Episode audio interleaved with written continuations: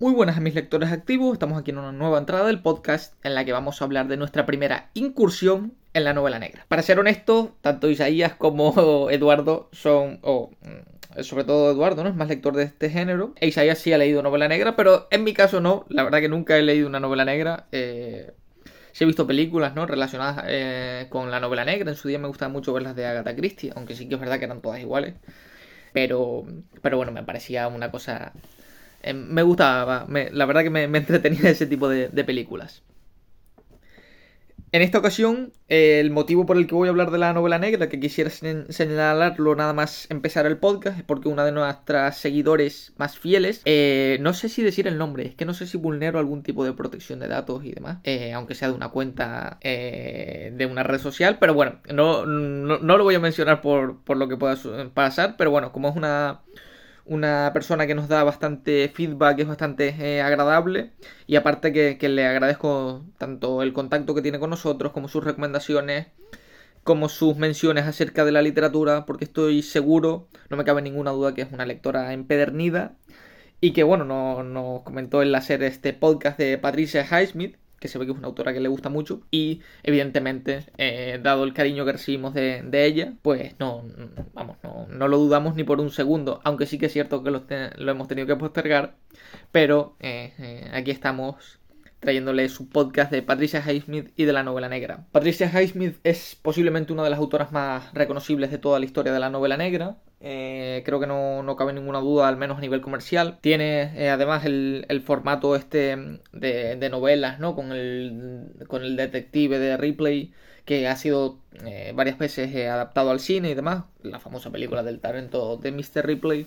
Y que sigue el formato de aquel detective que se reproduce en múltiples casos, ¿no? Tan famoso de Agatha Christie con Miss Marple o Hercule Poirot. Y bueno, se, se, refleja claramente eh, aquí en esta autora, en Patricia Highsmith. Pero en esta ocasión, porque como, como desconozco totalmente cómo se mueven los mundos de la novela negra y no sé si lo que pasa en el talento de Mr. Ripley tiene relación con otra novela en la que interviene el mismo detective, preferí escoger una novela en la que aparecieran unos personajes totalmente alternativos, que no tuvieran historias conexas eh, ni nada por el estilo, sino simplemente una novela con su nicho, con su final, sin ningún tipo de posible conexión, que como digo, no sé si se da en los otros casos, pero sí creo que me parecía lo más pertinente. Por tanto, la novela seleccionada se titula Small G, un idilio de verano, en la que el protagonista es eh, un tal Ricky, Ricky Mark Walder, que transita los locales gays de Zurich y que eh, tuvo una relación pasada que es precisamente donde empieza la novela, con un compañero llamado Pity, que es, eh,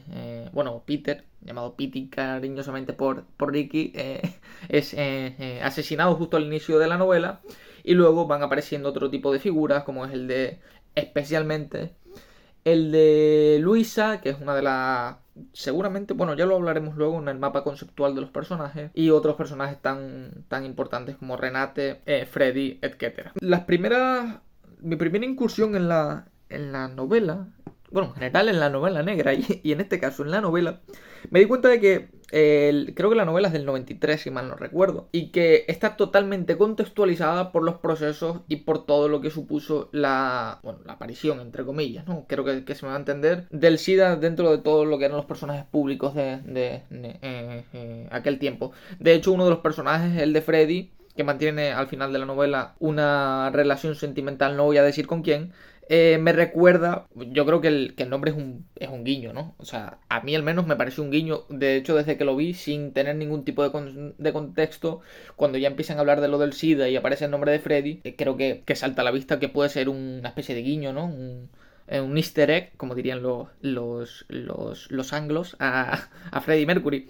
Quizá me estén montando aquí una, película propia de, de, Martin Scorsese, pero creo que al menos la asociación tiene sentido, al menos dentro de mi cabeza. Por tanto, con toda esa contextualización del SIDA, con todos los prejuicios que se ven dentro de la novela, ¿no? Incluso las voces de personajes externos y especialmente uno de los personajes más odiosos de toda la historia de la literatura, que es la señorita Renate, señorita por llamarlo de alguna forma, eh, que es bastante odiosa y por la que eh, suscita muchos de los intereses en contra de los de las personas homosexuales, en contra de las de las amistades entre un hombre y una mujer, etcétera. Esto lo digo porque es verdad que no es una cuestión tremendamente importante, pero de las primeras páginas fue lo que me llamó la atención, ¿no? Tanto la contextualización del SIDA como que me parece una novela un poco prejuiciosa, ¿no? Es decir, una de las primeras personas que intervienen en los diálogos, que es Matilde, una compañera de Ricky, aparece hablando, contando como que está embarazada. Y Ricky le hace algo así como el típico chiste de que está gorda y que por eso disimula que está embarazada. Entonces, eran una serie de bromas que es verdad que relajan la tensión, están un poco sacadas de contexto y son un poco feas, pero sí que es verdad que aparecen muchos comentarios muy prejuiciosos eh, acerca de que cuando, por ejemplo, empiezan a hablar dos, una, bueno, un grupo de, o una pareja de, de homosexuales en el, en el, en el Small G, eh, directamente con, nada más empezar a hablar, ya empiezan con los prejuicios de si alguno tiene sido o no. Y me pareció bastante sorprendente porque tenía entendido que, que, Patricia Highsmith era una señora bastante concienciada con distintos problemas sociales, pero que, que, bueno, que al final, evidentemente, ella no habla por los personajes de la novela, pero que creo que también crea un buen contexto social de lo que eran las sociedades europeas de los años 90. Sobre eso hay ciertos comentarios, ¿no? Eh, y sobre todo una de las puntos fuertes de la, de la novela. Es todo el, eh, todo el carácter de toda la adjetivación y todas las marcas textuales en relación con eh, con el físico y con el carácter o con la forma de, actuar de los personajes. Creo que todos los personajes te van dando pistas poco a poco en la novela, pequeñas pinceladas de cómo son o cómo se comportan en público, incluso con gestos. De hecho, hay una parte de la novela en la que están interrogando a una persona y se pone nervioso y refleja muy bien Patricia Highsmith cómo le empieza a temblar la mano, empieza a mirar hacia el lado izquierdo y el derecho, haciendo constar como que sabe que está mintiendo, que al menos está ocultando algo. De igual forma, cuando algún personaje interviene queriendo, como en el caso de Ricky, ¿no? Cuando quiere eh, dirigirse o quiere hablar de Renate, cuando Renate no está, utiliza un tipo de, terminología muy distinta que, es, que, se borra totalmente cuando está Renate delante. Todo el movimiento corporal de Ricky es cambiante, es absolutamente cambiante. Se van viendo digamos, diversos tipos del manejo eh, social de lo que es la, las cuestiones de, las relaciones sociales que creo que están bastante bien manejadas por Patricia Highsmith, puesto que todos los personajes se esconden bajo una especie de máscara, excepto Renate. Creo que si hay dos personajes dentro de la novela eh, que son tal cual, o sea, que, que, además no creo que tengan un filtro como tal, sino que al margen de lo que he comentado de Ricky, ¿no? Que sí me parece que es un poco más convencional y que guarda un poco los modales. Renate es un personaje construido, es un personaje bastante plano en cierto sentido, es desde el inicio hasta el final tal y como es. No hay ningún tipo de, de, de cambio posible en ella. Hecho que, por cierto, eh, aclaro que me, me, decepcionó un poquito porque pensaba que todo esto iba a llevar a una serie de circunstancias con sorpresas que al final no pasaron, sino que, joder, Renate es mala como, es mala como un dolor de muelas prácticamente desde la primera página hasta la última y que no da lugar a que tengan posibles sorpresas. Esto además es distinto en otro tipo de personaje que posiblemente junto con Ricky el personaje central de la obra que es Luisa, que sí es un personaje cambiante en función de cuando va entablando conversaciones con otros personajes y se va dilucidando como la, la personalidad que aparecía enmarcada bajo el yugo de Renate en las primeras páginas, sí se va transformando hasta lo que termina siendo el final de la novela. Por tanto, vemos un mapa de personajes que eh, van mutando o no en función de las circunstancias y en función de sus eh, de sus características sociales.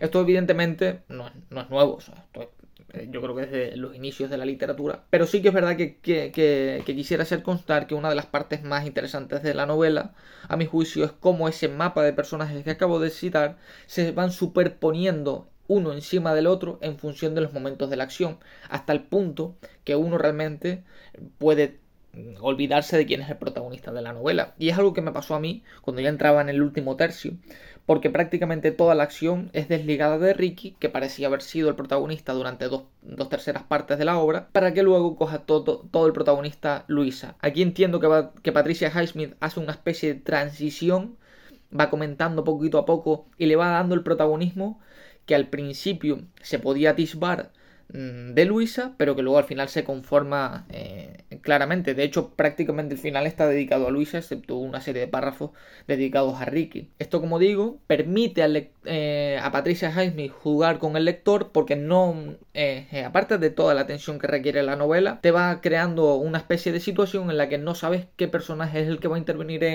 ahora, cuándo lo va a sacar de la escena, es ese narrador que si bien, si bien es cierto, no es un narrador, bueno, es un narrador omnisciente, pero no es, el narrador eh, omnipotente, ¿no? Del que hablaba Margas Llosa, no es, no es ese narrador que decide todo lo que pasa, pero sí que es verdad que los personajes van apareciendo en función de la conveniencia de la historia y van tejiendo una especie de estructura social que además representa muy bien los distintos puntos de la sociedad de su tiempo, tanto con los prejuicios como con los enamoramientos, como con el descubrimiento sexual y demás cuestiones que, bueno, que son presentes y, absolutamente palpables dentro de Small G, un idilio de verano. Otra de las cosas que me llamó la atención es la ausencia del, detective. Sí que es cierto que hay un policía, pero un personaje mucho, muy menor, es muy menor mucho menor incluso que, bueno, diría que está a la par de que Freddy y demás, y, otro tipo de personajes, pero mucho menor que Ricky, Luisa y, Renate. Hecho que además desconocía porque, ingenuo de mí, pensaba que en toda novela negra eh, había aparecido o, aparecía la figura del detective que quería introducir la historia y quería descubrir cómo, cómo eh, eh, habían sucedido los hechos. En este punto quizás sea Ricky el que sí aparezca o cómo ese personaje se transmute y se convierte en un detective, dado el asesinato de Peter. Y es que eh, Ricky en determinados momentos empieza a hacer una especie de interrogatorios, ¿no? Para poder, para poder dilucidar quién fue el que, el que eh, ha estado cometiendo los actos de violencia contra las personas homosexuales dentro del barrio. Muy interesante como, eh, además en relación con esto, como Patricia Highsmith te tiende el farol desde la primera página contándote ya prácticamente la muerte del personaje de Peter y uno piensa que esa historia se va a retomar y va a jugar con un detective que va a encontrar y va a resolver porque hay una, un antagonista que es Renate que está claramente marcada, pero no, lo esconde, lo esconde y, lleva el camino por otro lado. Esa especie de farol, de juego de máscaras que plantea la autora, eh, resulta creo que, interesante para el lector, ¿no? Para, porque, porque al final uno no sabe lo que está leyendo, no se espera lo que va a leer. Otra de las partes más interesantes que creo que tiene la novela es el cambio de tempos, cuando, que bueno, esto ya esto creo que es bastante conocido, ¿no? De la novela negra, como cuando, mm, eh, es decir, en las descripciones de los personajes se va tendiendo hacia una narración más lenta, más corta, en cambio en los interrogatorios, en las búsquedas, persecuciones, cuando aparece una muerte, la narración es muy corta, frase sencilla, va acelerando el tempo de la novela hasta que consigue que el lector se lea un número de páginas bastante continuo de manera seguida, ¿no? De hecho, comentándolo el otro día con Isaías, este tipo de novelas creo yo que están hechas casi exclusivamente para ser leídas muy rápido cosa que no he podido hacer porque soy un lector lamentable, pero he estado ocupado y no he podido leerla con toda la regularidad que querría. Pero es verdad que este fin de semana que sí pude darle bastante más, dedicarle mucho más tiempo, prácticamente eh, eh, hacía lecturas de 60 páginas seguidas, porque me tenía bastante enganchada la novela. Pese a reconocer, y esto volveré al final, que no la novela, no Patricia Highsmith, sino en general, la idea que tengo de la novela negra no es, la, no es de las mejores. Finalmente, que creo que, eh, además, bueno, creo que hemos tocado algunas cositas que, me gustaría o que quería señalar de la novela. Quería hablar de, del final. El final, no sé yo hasta qué punto es un final eh, abierto, puesto que sucede en una serie de circunstancias, que no las quiero decir por aquí, que creo que dan, dan que pensar que, la historia no es como, como al menos Patricia Highsmith te la ha contado, sino que se esconden otro tipo de cuestiones detrás. Es cierto que no es un final eh, abierto porque no da posibilidad, hasta donde yo sé, esto creo que no tiene secuela, eh, a una segunda historia o, o a un spin-off o a una historia paralela, pero sí creo que da lugar a que uno pueda releer el final hasta darse cuenta de todo lo que ha sucedido, que Patricia Jaime no te, no te ha querido contar, pero que sí que puedes dilucidar tú mismo. No quiero decirlo por si alguno de ustedes tiene, tiene pensado leer la novela, pero yo creo que cualquier persona que lo haya leído o, los que estén en posición de leerla, creo que pensarán lo mismo que yo. Y no sé si, si me equivoco, ¿no? En resumidas cuentas, he de decir que mm, no me parece Sí que es cierto que no me parece la panacea, la novela, eh, la novela de Patricia Highsmith, quizá también por mi clasismo intelectual. Eh, no, me, no me intenten asesinar ni, ni tirar piedras encima, porque creo que todos somos eh, en alguna cosa un poco clasistas intelectuales, ¿no? Así que no. Espero que, espero que nadie me, me, reporte ni me denuncie por lo que acabo de decir. Pero sí que es cierto que, bueno, es una narración bastante sencilla, no tiene grandes artificios técnicos, pero se lee bastante seguido, permite al lector estar enganchado con la historia, va haciendo cositas interesantes como lo que comentaba, como ese juego de máscara, personaje que entra, que sale, desaparece, te tiende una trampa en las primeras páginas, trampa que desaparece y estás jugando todo el rato también con el lector, en un juego bastante, bastante interesante. De hecho, lo del propio final me parece que es un algo un propio juego de un juego de la autora y por otra parte creo que también resume muy bien ¿no? la contextualización de, de todos eh, aquellos momentos eh, de, bueno, con la, entre comillas, explosión, ¿no? De cuando empezaron a salir todos los casos del SIDA en los años 80 eh, y 90, a pesar de recoger diversos prejuicios, para mí al menos, cuando lo leí me parecían un poco, un poco comentarios, ¿no? Fuera de tono, comentarios que prácticamente hace el 95% de la sociedad, el 99% incluso yo seguramente, eh, eh, bueno, seguro he hecho comentarios eh, así,